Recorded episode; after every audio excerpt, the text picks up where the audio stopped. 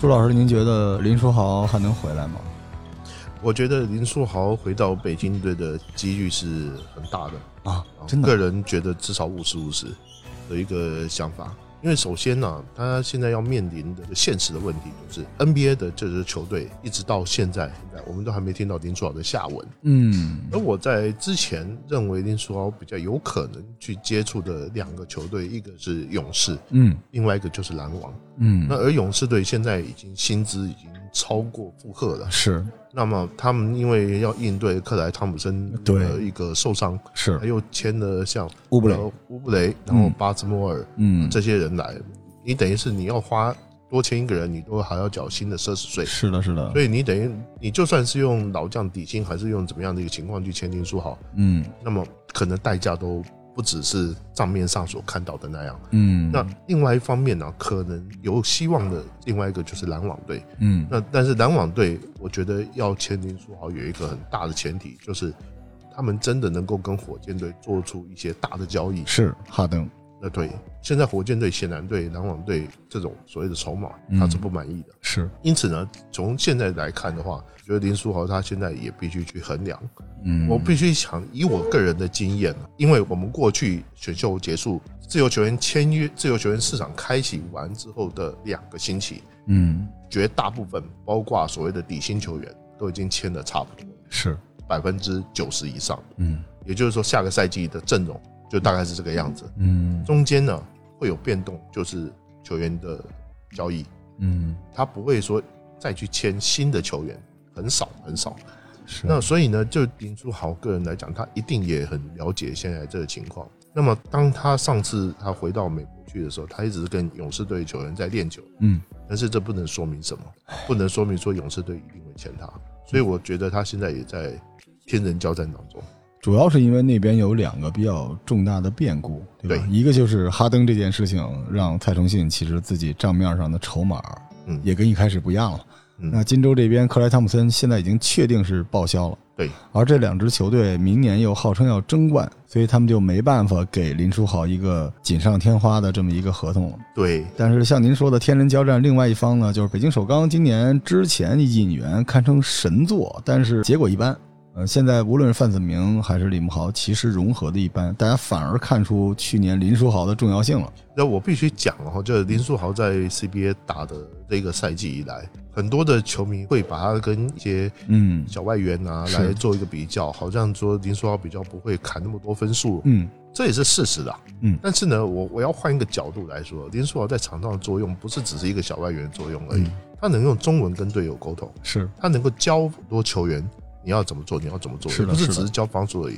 还包括他们球队里面的一些大个球员。是，所以他等于是为什么在上个赛季，尤其复赛之后，首钢队敢让谢立斌去带？嗯，我觉得林书豪他等于是在帮谢立斌的忙，主脑他是一个另外一个场上教练。是的，所以首钢队最后打出来的一个成绩，我们看到甚至有差一点就把这个广东 队广给扳倒差了一点儿啊。是那所以这个就是我觉得林书豪他在这 CBA 里面他一个非常重要，尤其在北京队里面非常重要的角色。他不只是一个球员而已，他甚至是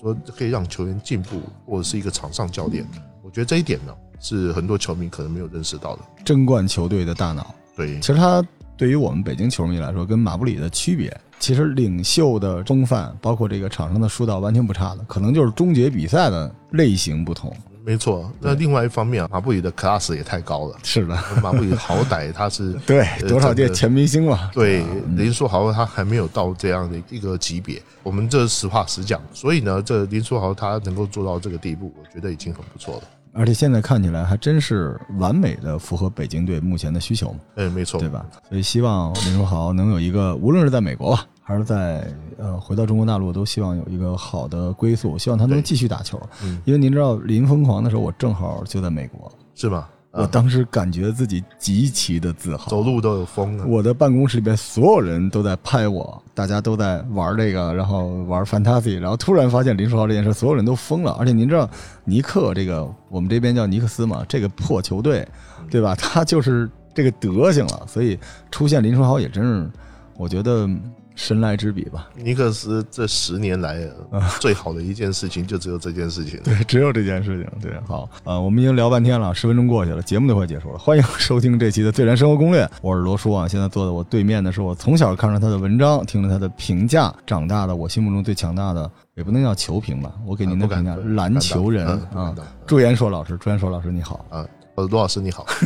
朱老师，嗯您知道我们头号玩家我们是有社群的嘛？嗯我们很多人大家都很喜欢您，对，呃真的是吗很喜欢，我真的也不很喜晓得欢他们喜欢我什么。是因为我们看球看的比较早，您知道篮球啊是分有一个断代的，这是我们作为民间啊向您这个提供的一些信息，就是实际上。呃，随着一些大品牌、大厂牌对 NBA 的直播，当然中国有更多的人看到了 NBA 比赛，但同时呢，他们也带来了一种呃，我们叫饭圈文化。啊，对是，就是其实本身 NBA 不应该是这样，但是他们把属于这种八卦呀、娱乐圈这种破烂玩意儿带过来，就实际上把这种竞技体育最宝贵的这种争胜啊，这种排兵布阵，完全升级成了球迷之间的私人啊恩怨。这个哈，我是深有 体会。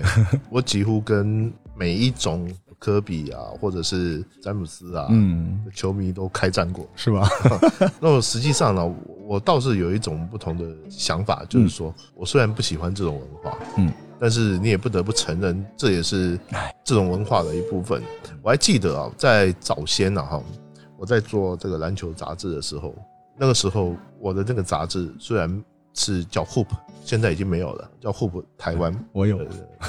那个杂志呢，其实一开始的时候它是全 NBA 的，嗯那然后呢，这个我是第一个，是头一个先想要想把一些台湾的篮球资讯放到这个杂志里面去，然后就有很多的这个球迷啊，你明明就是做这个 NBA 杂志，台湾的篮球我们不要看，因为当时看台湾篮球的是什么人，是很多小迷妹，就是这小女孩哦，啊，就是上了球场看到球员会尖叫的男那一男种，团是吧？ 哎，走对这，就路线因为篮球员啊，篮球员有一个是有一个现象是这样，他长得高，女孩子是一白遮三丑，嗯，男人是一高遮三丑。哦，你只要先长得高，没问题。呃，所以像我这种身高比较矮的，就是叫错矮错穷啊，这矮你看矮错穷。评价一个男人，首先呢，这矮是摆在第一个。男人长长得高呢，有安全感。很多的女孩子就先喜欢，希望她的那个男朋友比较高。嗯，那篮球员呢？篮球员在打篮球又动作又很帅，所以他们就会觉得说，你把这个摆在里面，不是因为当时看篮球很嗯不多专业是了，男感男觉性嘛，对吧？那我说，我就问了这些男性球迷一句话：你们去看车展的时候是去看 车吗？你们是去看车模还是看车展？嗯，我就告诉他，我就是看车模的，我才不看车。所以这个是一个，我觉得有你有碰到各种不同的球迷，就有各种不同的粉丝。产业化发展也是必然对的对对，所以那没有说哪一种就一定比较高级，只是就是说不要太过火。是，就我是不太喜欢，因为我对以这极客自居。啊我就上次跟周老师您聊天，我也嗯说，我脑子里装着每个年代的一阵、二阵、三阵这些人，嗯然后他的数据，他在哪场是是发挥了怎样。我我们是这样的人，所以当你聊这个时候，很多人出来无脑沾黑啊、磕黑啊，就嗯这些人喷的时候，你都感觉特别烦躁，就最好单给他们开一房间， 对是吧对？对让他们自己对对举灯牌去，咱们好好在这儿聊聊 NBA 的东西就行。嗯，不过啊，现在整个 NBA 带动的体育的整个的潮流文化，也确实拜这些人所赐，就是大家都是不可分割的一部分啊。对就现在这球鞋呀、嗯啊衣服呀，对吧？文化呀、音乐呀、影视啊，全都弄到对一啊起。，不然你这钱从哪里来？对你都别说咱们球迷了，就这帮球星都变成这样了。你看，很多人就讲说过去啊黑粗硬，现在这个比赛啊已经特别 soft 了。我就想问您啊，这有点引战了，就是很多大牌球星也在说说乔丹在这个时代。场均六十分没问题。说詹姆斯在乔丹那个时代，因为当时有有这个没有 hand check，对吧？你也根本不行。您怎么说这事儿？我觉得六十分是有点夸张了、啊，但是就是说你得六十分能不能赢球，这才是一个问题。嗯但是有一点哦，我个人是赞成一件事的，嗯，就是任何一种技术，随着时代，它一定是越来越进化。我个人看 NBA 是从八零年代开始看起，八零年代大家的三分源投能力都不像现在这样，但是你不能说那个时候的现在的球员投射一定比当时的球员好，是因为当时的球员他没这么训练。是如果你把当时像拉里伯德那些球员摆到现在这个这种风格嗯，来训练嗯啊，然后来打磨，嗯，然后来发展，甚至有更好的所谓的医疗的技术。是的，是的，呃，我记得我刚开始看 NBA 的时候，八零年代、九零年代，那时候 NBA 的球员平均的，如果说你要是一个球星，大概打十二、十三个球季就已经光荣退休了。消磨光了已经哎，，三十五岁左右你可以光荣退役啊。嗯，但是现在的包括这些营养品、训练方式、有个人的训练师，嗯然后各方面医疗、运动医疗等等，嗯嗯，都已经比以前要进步，是，自然而然对球星的球星的这个身体上面保养就会做得很好。是，那么以前的打球的风格方式，或跟现在的打球方式，整没有办法说完完全全就是拿来比较。我只能说，当时的训练方式所造就出来的球员，你可以用以前那个方式来对付，也可能现在的这些这些风格打磨出来的这些训练方式走出来的风格的人，你就不能用现在的以前的方式来讲，嗯，那么你只能用现在的方式来去应付。是是是，所以我觉得，包括像库里啊，我举一个简单的例子，库里那种投射技术，我是怎么样我都没有见过， 是的，怎么样我都没有办，我没有办法去形容。但是，他如果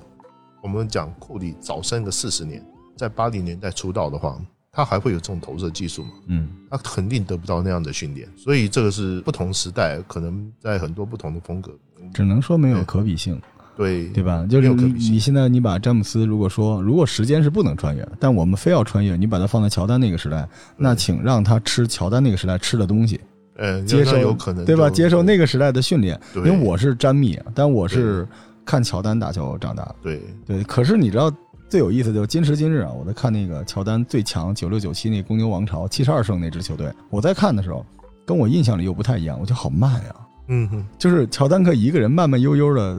五秒钟越球过半场，然后就是一直夹着那个球等着大家跑，还能在场上跟交警一样指挥，你知道吗，对 对真的好慢。然后那个时候我想象中一直以来我跟很多人打是打什么，因为我喜欢罗德曼和巴克利。我说罗德曼可以把现在格林打出翔来，就说的怎么样？可是我真看还真不是那样。对实际上节奏非常的慢，就所谓的铁血啊，更多的铁血就是我那时候后来又往后看看，看到尼克斯天天跟公牛铁血，他主要铁血在犯规这件事情上，嗯哼。他还真不是说防守都是用胸脯去铁血，他就是犯规特别的凶残，是吧？对，这这有的时候是所谓的心理上面的，嗯心理层面上面的。呃嗯，当时的风格可能就是这个样子。嗯。你说像尼克斯那个跟活塞队相比较，我觉得都还差得远呢 是的，因为我是以前老活塞队球迷，哎呀，那我才知道说篮球还可以这样打对，的。就是就是真打人。哎对，就现在的小朋友都不太能理解，那时候活塞对打人是为了废你，对然后让你害怕，于是不敢上篮，不敢对突破对。这个可跟现在完全不一样啊！要不说那时候老球员觉得现在人娘炮嘛，就相当于他们是从战场上 归来的人，他就觉得你不现行在啊就是就好好就好比啊，这以前的打仗，你要冲锋，要要这是个是嗯面哦对肉肉搏，看见敌人的目视到敌人的时候，嗯可是现在你看不见，不用看见敌人，用无人机打。对啊对所以这是我觉得啊，这就是说，就像打仗一样，你的形态变了，打球的形态也会变了。你的这种形态如果能赢的话，那么就自然而然可以降低你球员受伤的一个风险。是，所以从现在，包括说从呃，也不见得是从火箭队那个时候开始，嗯，这种狂投三分球的战术。我记得在十年前的时候，太阳队那个时候，哎一个跑轰赛季啊跑轰，然后一个一场球能进十个三分球，那已经很很牛了。是现在几乎每个球队一场球队都是进十几个三分球，这个代表着什么呢？这个代表的就是说，这有一些时代的一个一个原因啊。嗯比如说，第一个，现在好的中锋你已经很难找了，是，你不是不仅是美国停产，国际上你要找到那种出色的中锋也不是那么好找，那么你就没有办法说去好好地去落阵地。那么第二个就是薪资的结构上面，有一些球队没有钱去买这么好的球员，是你要打败那些强队，你要怎么办？你就只好找另外一条路，我跟你拼这个射手。哎，其实这个特别像 NCAA 的套路，对吧？NCAA 有的时候有些学校就是这几季招不来，就围绕这帮人全都投三分，你一字说拉的开没的。错，这个 NBA 大量的使用三分球，第一个是纽约尼克队，谁干的？是一个叫 Rick Pitino，他从大学的时候把他大学的那个战术他引进到纽约尼克队，然后他开始投，可是呢，投的时候并没有说在 NBA 里面受到很大的反响，因为当时包括是拉拉里伯德。这些我们所谓很准的这些三分射手，嗯嗯，都只是把三分球当做是一个额外的进攻武辅器，助进攻武器，额外的进攻武是器，就是我必要的时候我还有这一招，嗯但是不是一个是主流战术。是，那一直到九零年代中期之后，大家才发现，因为有些穷的球队他买不起球星，那我就必须要想辙啊，打败你，我要想点套路，要想点招数，我就一定要在投篮方面去做一些不一样的变化，包括像后来者太阳队，我还记得太阳队有一段时间很夸张，大概九七九八年那一段时间，一个球队有四个顶级控球，是，有凯文·约翰逊，有基德，呃有纳 Stephen 什， Key Nash，还有。呃哈德威也去过，对，那那是两千年以后的事情。嗯 m a r b u r y 呃，那是两千年以后的事情。嗯嗯我说在这之前，他们还打四个后卫，然嗯后把人家砍得乱七八糟。 那只要他有篮板球，只要他能够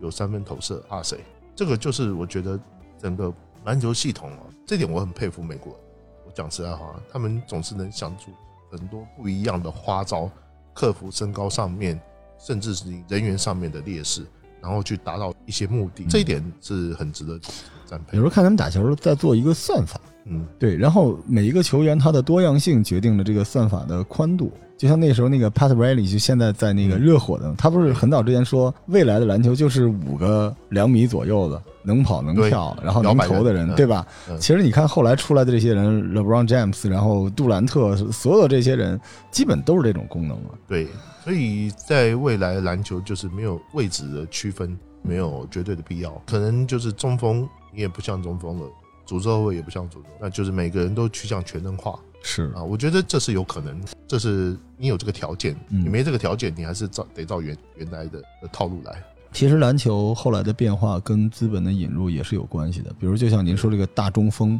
啊、逐渐的消亡，也是因为不卖鞋啊、比如说这个， 这有这有可能的还，有消耗很大。比如我选了姚明，投入了这么多，然后打了八个赛季报销了，那可对能 NBA 都希望这些球星能够待的时间更长，对吧？然后他的损耗更大。你看现在那个洛佩斯在雄鹿的那个不也是吗？他一开始也是传统中锋打法，但后来他老受伤，我记其得实他伤了其两实个啊赛是季这样，就是你刚刚讲的这里很有道理。从篮球训练的角度上面，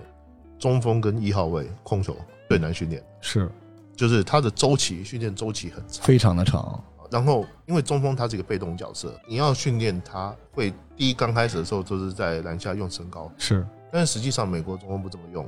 他要让他去做策应、去掩护、去防守。等到他学会的时候。比如说，像大学里面，你拿他学会的时候，你花个一年两年，他怎么学得完？是不可能。以前像尤一那种中锋，对都学了四年，他才变成一个很成熟的中锋。是的，是的，那像邓肯也学了四年，那邓肯学了四年，他也没拿到大学冠军呢、是啊，是啊，所以这个是，所以说中锋你有一个好中锋，跟你能不能有好成绩，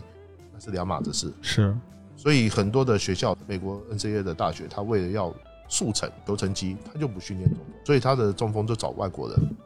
直接挖两个，就对是在欧洲本身岁数也大点儿，而且在这个欧洲的系统里边，对吧？没错，人家那边可能是为了国家荣誉，但是美国可能很多东西跟商业是有关的，对所以到后来这个中锋越来越少，我觉得真是跟这个有关系，就是他不往这个方向训练，因为相当于我如果是大学，我拥有你就是四年，而且很多人就一年就走了，所以我有这功夫，我还不其实如最主要的还是在于没有办法说一下子就见到成绩。是的，你是除的非你像肯塔基或者是杜克，你一对次挖就一整批对啊，你全套的，包括你的后卫、你的前锋也都是明星级的球员。嗯然后高中的明星级球员，然后一票子挖进来，这样子还可以。是所以这个我觉得跟 NCAA 的训练方式啊，在的这种情况这是有关联。嗯，所以你看，像美国本土中说绝种有点夸张了，好的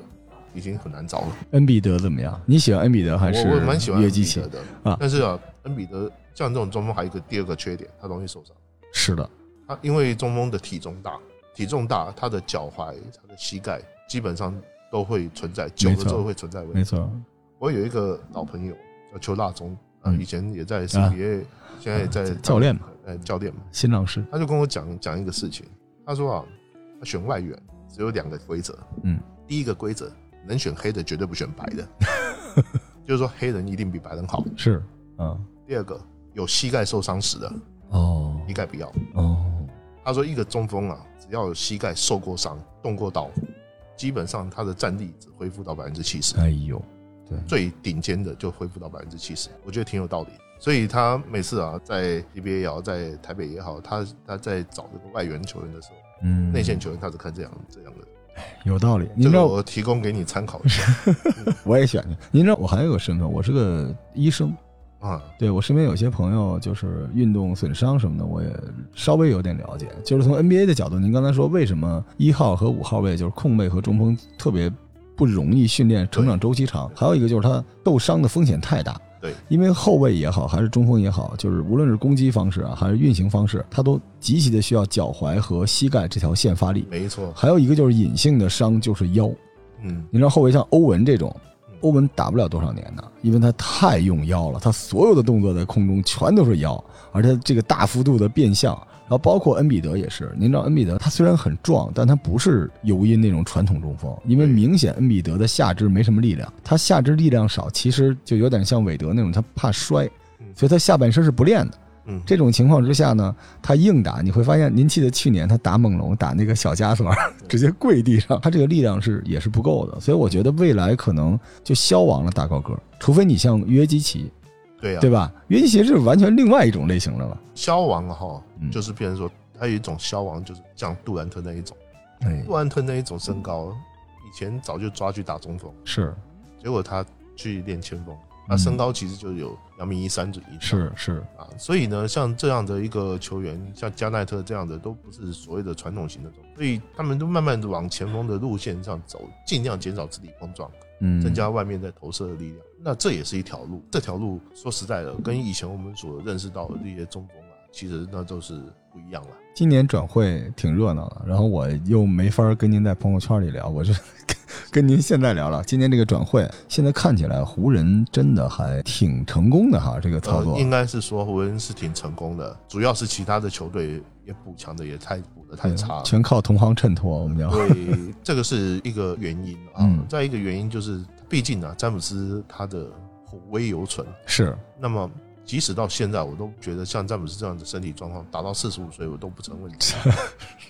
如果只要他想的话，嗯打到四十五岁都不成问题。因为像詹姆斯的这种身体的保养的程度、啊，确实是太了不起了。包括他打球的方式发生了巨大的变化。对，我记得詹姆斯啊，他没有受过，除了上个赛季之嗯，外，腹股沟那一次，骨沟那个事情之外，嗯他没有受过太重大的伤病。因为其实我们知道，詹姆斯也是现役球员当中被犯规犯的最多 的。是的，那么他的犯规往往有的时候人家对他下很比较重的手，可是呢，那凭着一身的钢筋铁骨，这个实在是太到现在为止都没有什么大伤，跺脚是吧？我觉得我就觉得非常的神奇。是，这我只能讲，詹姆斯可能是呃有史以来 NBA 有史以来最擅长利用他的身体达到现在的成就。我看过太多拥有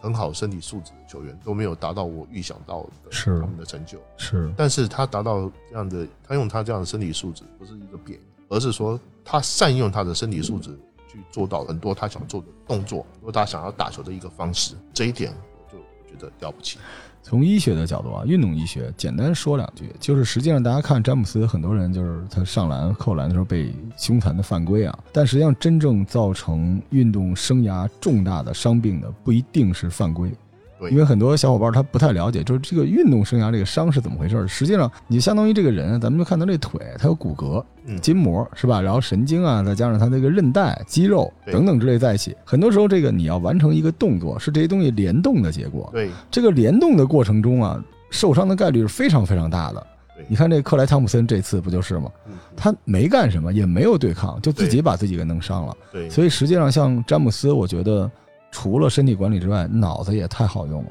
您看看他后来的这些动作，他跟原来都不一样。这这是我这我好，你刚刚讲这个，我觉得你可以开一个，因为你你是医生，医学我不懂，那我这个伤要多久，我哪懂啊？算，呃 可以那这种这种你有有机会，你可以跟大家说明一下。嗯，那最最主要的还是在于说，球员在受伤的时候，你自己也要有一个保护自己的心态，是，你不要让人家受伤，要保护自己。哎，呃我尤其看很多 CBA 球员啊，在打球的时候，这个上篮啊，你就完全就不做保护动作，然哎后就坐飞机啊，坐飞机下来自己摔了半天，然后起不来。说实在话，防守的球员可能有责任，你自己难道没是的，责任吗是的，是的，你从来不做保护动作，然后你一伤，可能就很长一段时间。所以，尤其是球员啊，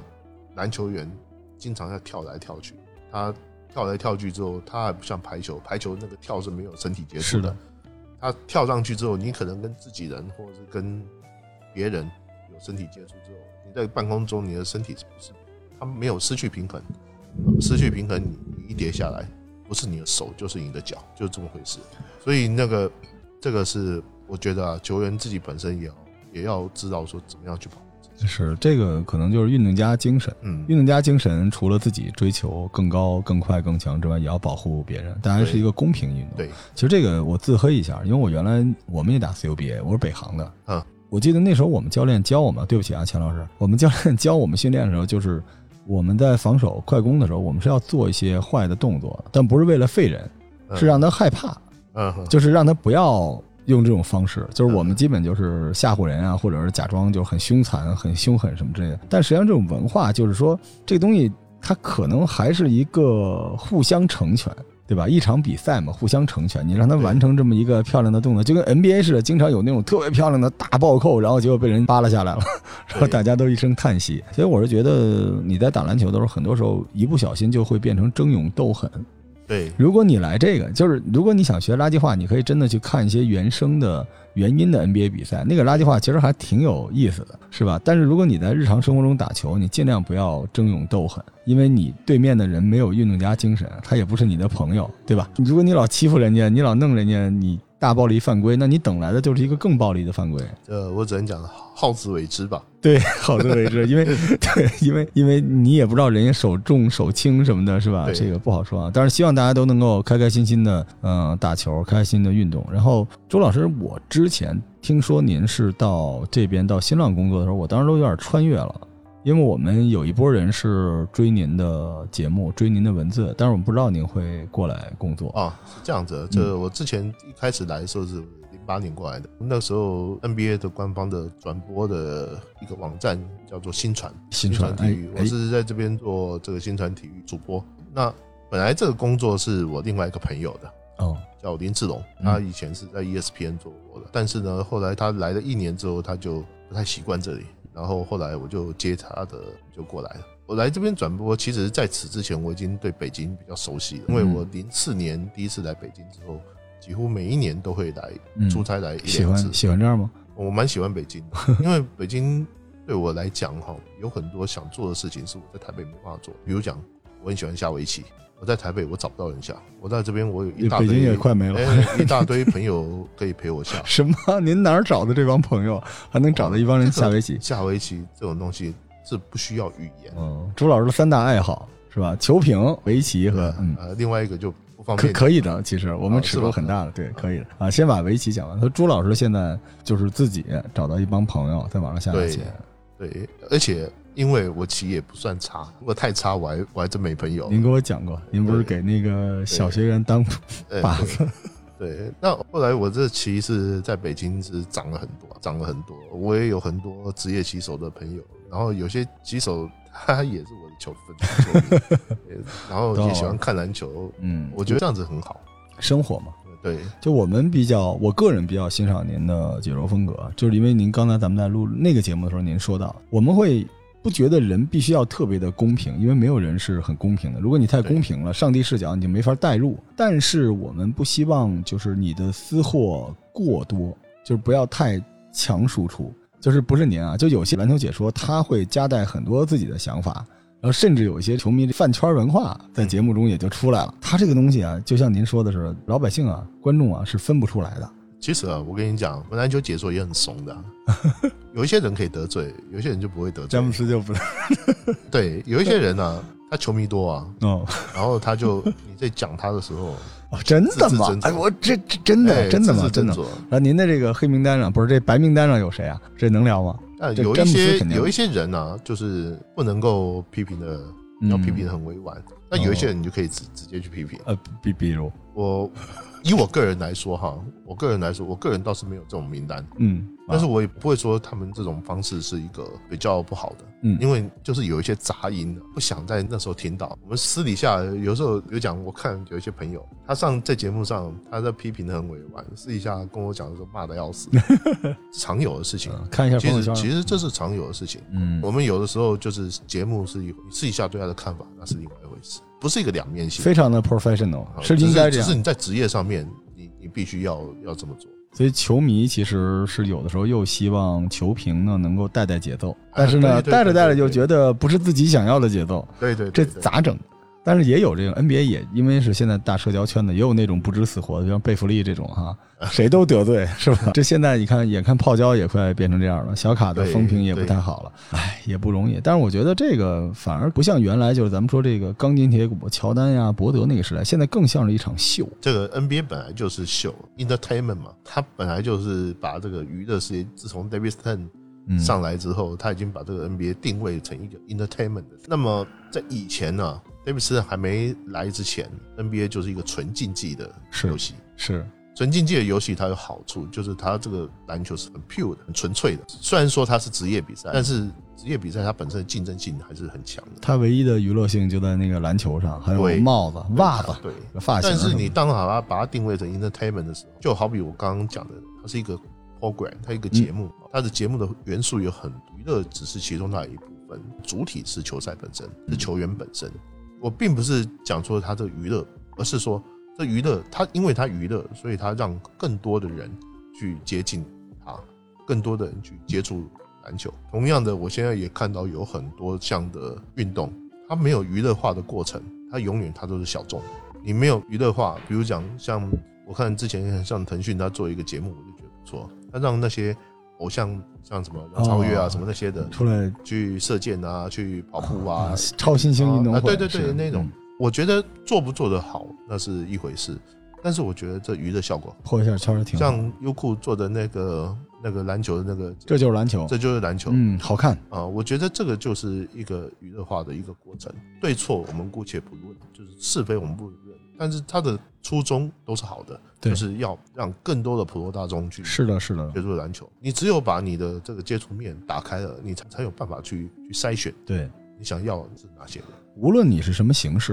啊，你的这个发愿和结果，就是让更多人参与，对吧？对，就包括您现在来到播客的这个世界，也对是希望有更多的人通过您，嗯，了解您热爱的篮球以及其他的东西吧。对，对，但是卓老师这个第三个爱好，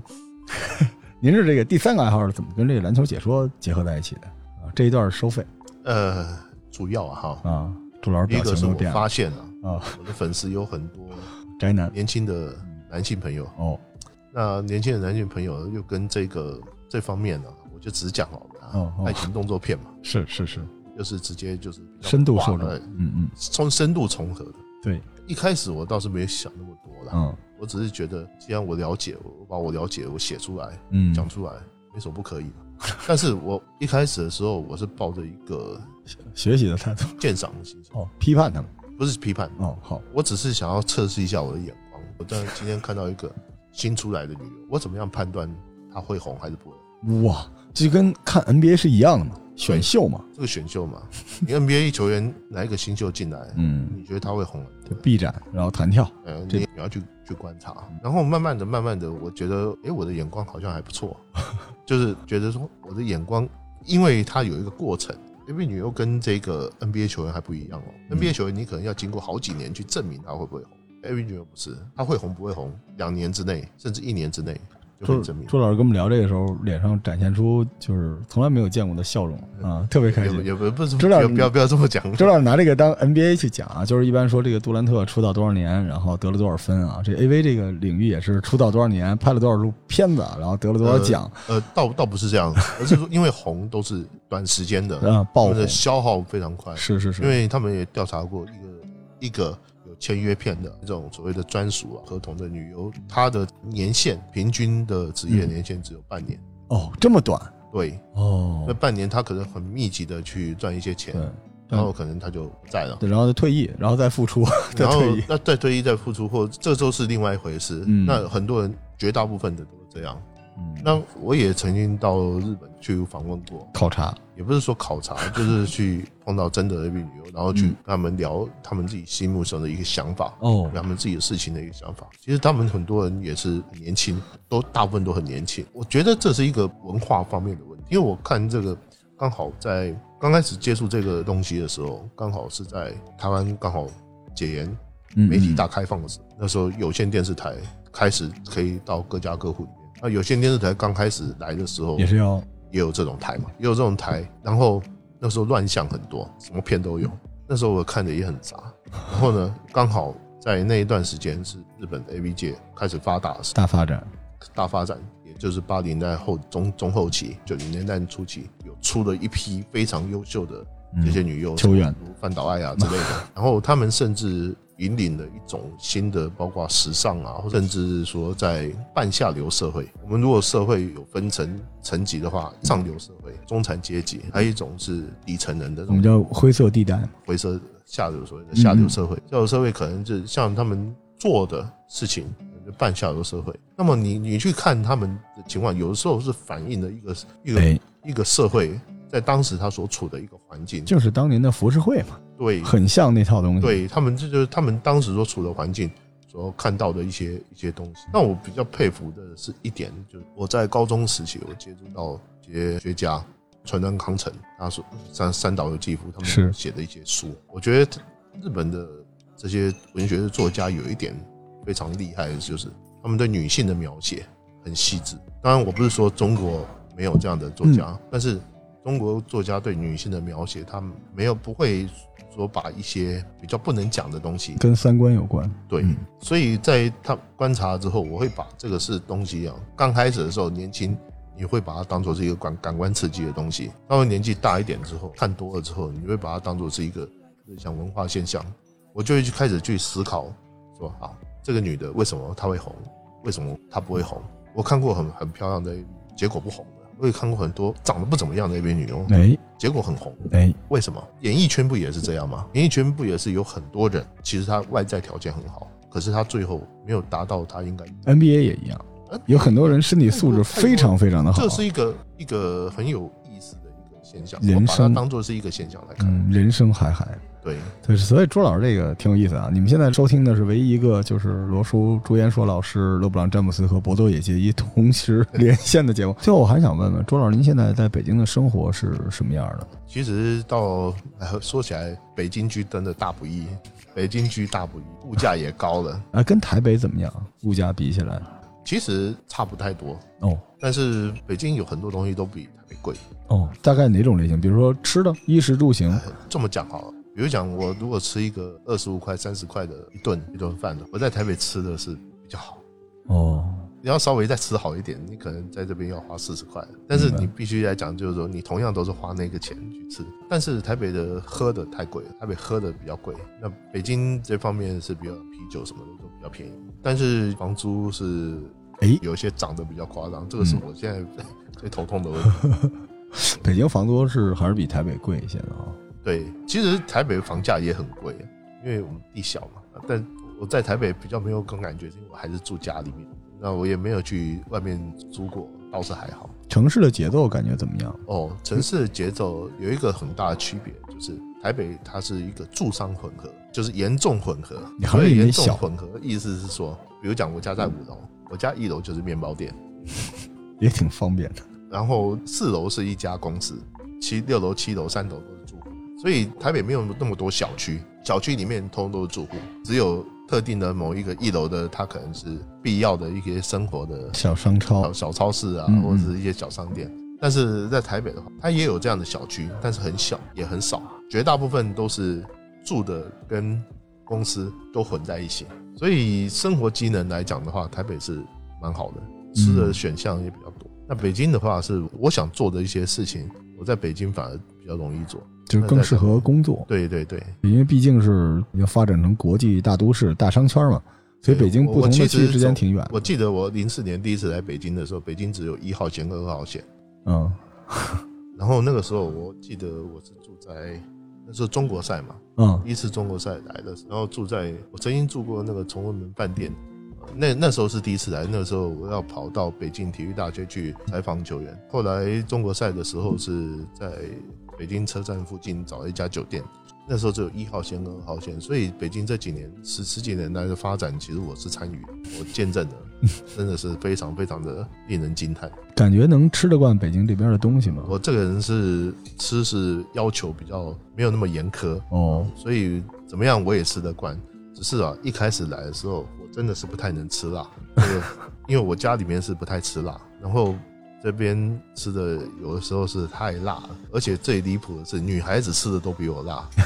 这个我也不晓得为什么。照道理讲，像台湾的女孩子是不太喜欢吃辣的，怕伤皮肤，可是这边的女孩子是不但吃辣，而且皮肤还很好。这个是我一直觉得很您说完这个不一定回得了台湾了啊。哦，不不会不会不会不会，他们都很认可我这种说法。姑娘区别大吗？因为朱老师看人都是看数据嘛，对吧？就感觉这个台湾的女孩和北京的女孩，这打交道下来有什么区别吗？嗯，区别蛮大的。哦，我之前也交过呃女朋友是北京 人嘛，不是您非要通过交朋友才能理解吗？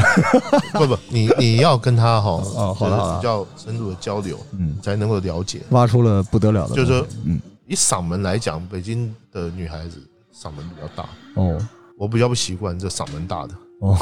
就是不习惯啊。不干是说嘛啦？啊，对对对对是对吧对对对对，台湾女孩子就比较不会这样，就比较不会说这说的不好听一点，但是有的时候像北京有很多外地人，不太能说得出他是不是北本京地本人？嗯地人，对，但是来北京的都算北京人，对全都算。对。那么就是说，这台湾的女孩子是心机比较重的，哦哎啊，真的吗？可是她的心机展不开是说说。不是说拿去害人的那种心机，她可能她有一些一些想法，嗯她会，想的比较多，就是会有计算是吧？对对，她会谋划她会去思考。北京的女孩子是这一点是稍微好一点，不思考，不是说不思考，不是说她们笨啊，哈，而是说她她可能她想的比较单纯一点。嗯，我其实实我整个来讲，不是说只是女孩子而已，我个人会觉得台湾人稍微复杂一点，就是他的复杂并不是他喜欢去计算，他只是为了自保。可能是顾虑多一些啊，对希望能够更周全顾虑多一，点对很多地方。台湾话有一句话叫“狐摸龟毛龟毛原来是个台湾的”，对词儿嘛，对，他这个这个词是什么意思呢？就是说磨磨唧唧做决定，然后瞻前顾想了半天不知道在想什么。我其实有一点这样的，我这个跟香港的文化正好反。香港我们上次录一个香港朋友说叫 zap sum，就是直升，他说不想了，就埋头就干就完了，我也不想这些事情了，我总要往前走这破这一步嘛。但台湾就是，所以龟毛真实的意思是在说自己瞻前顾后，比较小心谨慎。磨磨唧唧，啊小心谨慎。龟哦毛龟毛，比如讲，我跟你去吃饭，嗯，去哪吃？好像这一家也不错，那一家也不错。选择恐惧症啊，啊。你怎么有龟毛？用词用在这里，哦，就决定迟迟不下决定。当然不是说台湾人都这样，而是说有很多的台湾人是这样。哦，这所以但是他们您确实认识打破了我对台湾来的老师的认识，因为我原来在做医疗的时候，我们这嗯个北京啊有很多呃很受欢迎的台湾台北过来的医生，嗯嗯也不知道为什么，可能因为您本地的医生都看起来比较粗犷，嗯嗯，拿着个大针在那儿啊等，就就都是那种的。但台湾人呢说话比较 nice 啊，比较温柔。台北的医生呢在这个是肯定的，不管是啊是男生还是女生，嗯就是说我们不太习惯，就是用很凶大的声说口气话是啊。比如我举一个例子讲，在餐厅里面叫哎服务员，嗯哎服务员，哎那是这种讲法是很普遍的，嗯。可是，在台湾你你很难听到。但是其实您这个也分人，我认识那些人，就是一聊天都要先骂人，哎干啊，呃，这干个嘞这个是啊也不知道为什么，就先要来这几个句叫个做语助 词，这个叫语助词，就跟我们这 靠是，是这哎，意思啊对对对，其实哦“靠”这个本身，对，它一开始也是台湾话。啊， 靠什么意思呢？靠，其实在台湾话的骂人里面，嗯是指说它要连带这个这个不会剪吧？啊没事儿，就是 剪靠北、靠腰，它是连带这个的。后来为什么简化成一个靠，那就变成一个语助词？我突然觉得特别民族风了， 就靠腰靠北靠北啊，靠北的意思就是你在那边啰嗦什么？哦，你你在那边唧唧歪歪什么，在那边废话什么？所以两岸其实语言的体系也是在向不同的方向发展。因为您知道，我们最近一段看的一些 NBA 的直播，因为之前有一段时间是要那样才能看到的嘛，对对对，看到一些台北的一些电视台，大家在采访的时候，感觉还特别喜欢引经据典，就是仪式感非常强，就特别像综艺节目，大家有点那种腔调，是强调这个。而嗯我现在能看到中国大陆的很多直播，就像您刚才说的那种 UP 主那种更民间、更草根儿的，就是哎这球不错啊，就来这个，越来越接地气。其实我个人觉得哈，嗯就是因为我从接触大陆的朋友来了之后有十几年了，嗯，我一直在研究两岸的一些网 络用语，那有一些就这个嗯用语方面哈、确实是不同的。举例子来讲，我最近发觉台湾人也很喜欢用“接地气”这个说法了。哦，接地气这个说法，我以前我在来大陆之前我没有听过但这之前是大陆说的接地气， “接地气”这个说法，嗯但我现在台湾的人也喜欢用。那么有一些朋友会告诉我，他们是看台湾的偶像剧，呃有一段时间台湾的偶像剧，像什么《流星花园》啊，哈，还嗯是什么什么篮球火什么之类的，类似像这，他们有一些年轻人的用语，他就影响到了，嗯他，们变成一个网络用语。嗯我猜靠靠这种东西啊，也是在那个时候进来的，但是嗯一开始的时候并不太了解它真实的含义是什么。嗯，那这种有我一直其实有点想把它集结成册，啊 然后写一个什么东西啊？可是发现这个篇幅还还真是挺大的，而且跨越的时间很长，嗯也不太清楚说得清楚到底从什么时候开始。啊但是呢，如果说有朋友有一些看到有一些用语的话，我倒是可以，尤其是台湾的一些用语的话，我都可以倒是可以大把家翻译翻译啊可。以可以跟他解我释我一们下后。面可以专门做一期节目，看看有些这些词儿到底是从哪儿来的，追根溯源。因为对实际上在我心目中，朱元硕老师除了球评，除了一个篮球人之外，也是两岸文化交流的一个践行者，对吧？您是亲身在北京已经生活了十多年，比我们很多人在北京生活的时间都 长，哎，有可能，是吧？有可能，嗯。对，所以这期节目呢，我们时间也差不多了。我们这期节目的关键词是朱元硕老师、勒布朗·詹姆斯啊、拉里·伯德啊、伯德野结衣啊、啊围棋啊，然后还有靠啊，很好玩啊。 希望朱老师未来能更多的做客《最燃生活攻略》我们的节目，也希望跟您合作的另外的这个节目啊，将来也能大卖。我们上一个录的那个节目，可能一周之后就会上线了。哦，对，好的等那个节目上线的时候，我再邀请您，咱们再做客这个节目，再来没有讲问题，没问题。啊，强烈的、热烈的感谢您啊，进入到播客的这我个我世界。绝对不是只有篮球而已。是的，是的，我们也期待听到更多的，尤其您那第三个爱好啊，有关的东西是吧？咱们到时候做一夜间版。感谢您，朱老师。那我们这期节目就到这儿，谢谢大家，拜拜。谢谢，晚安。 sorry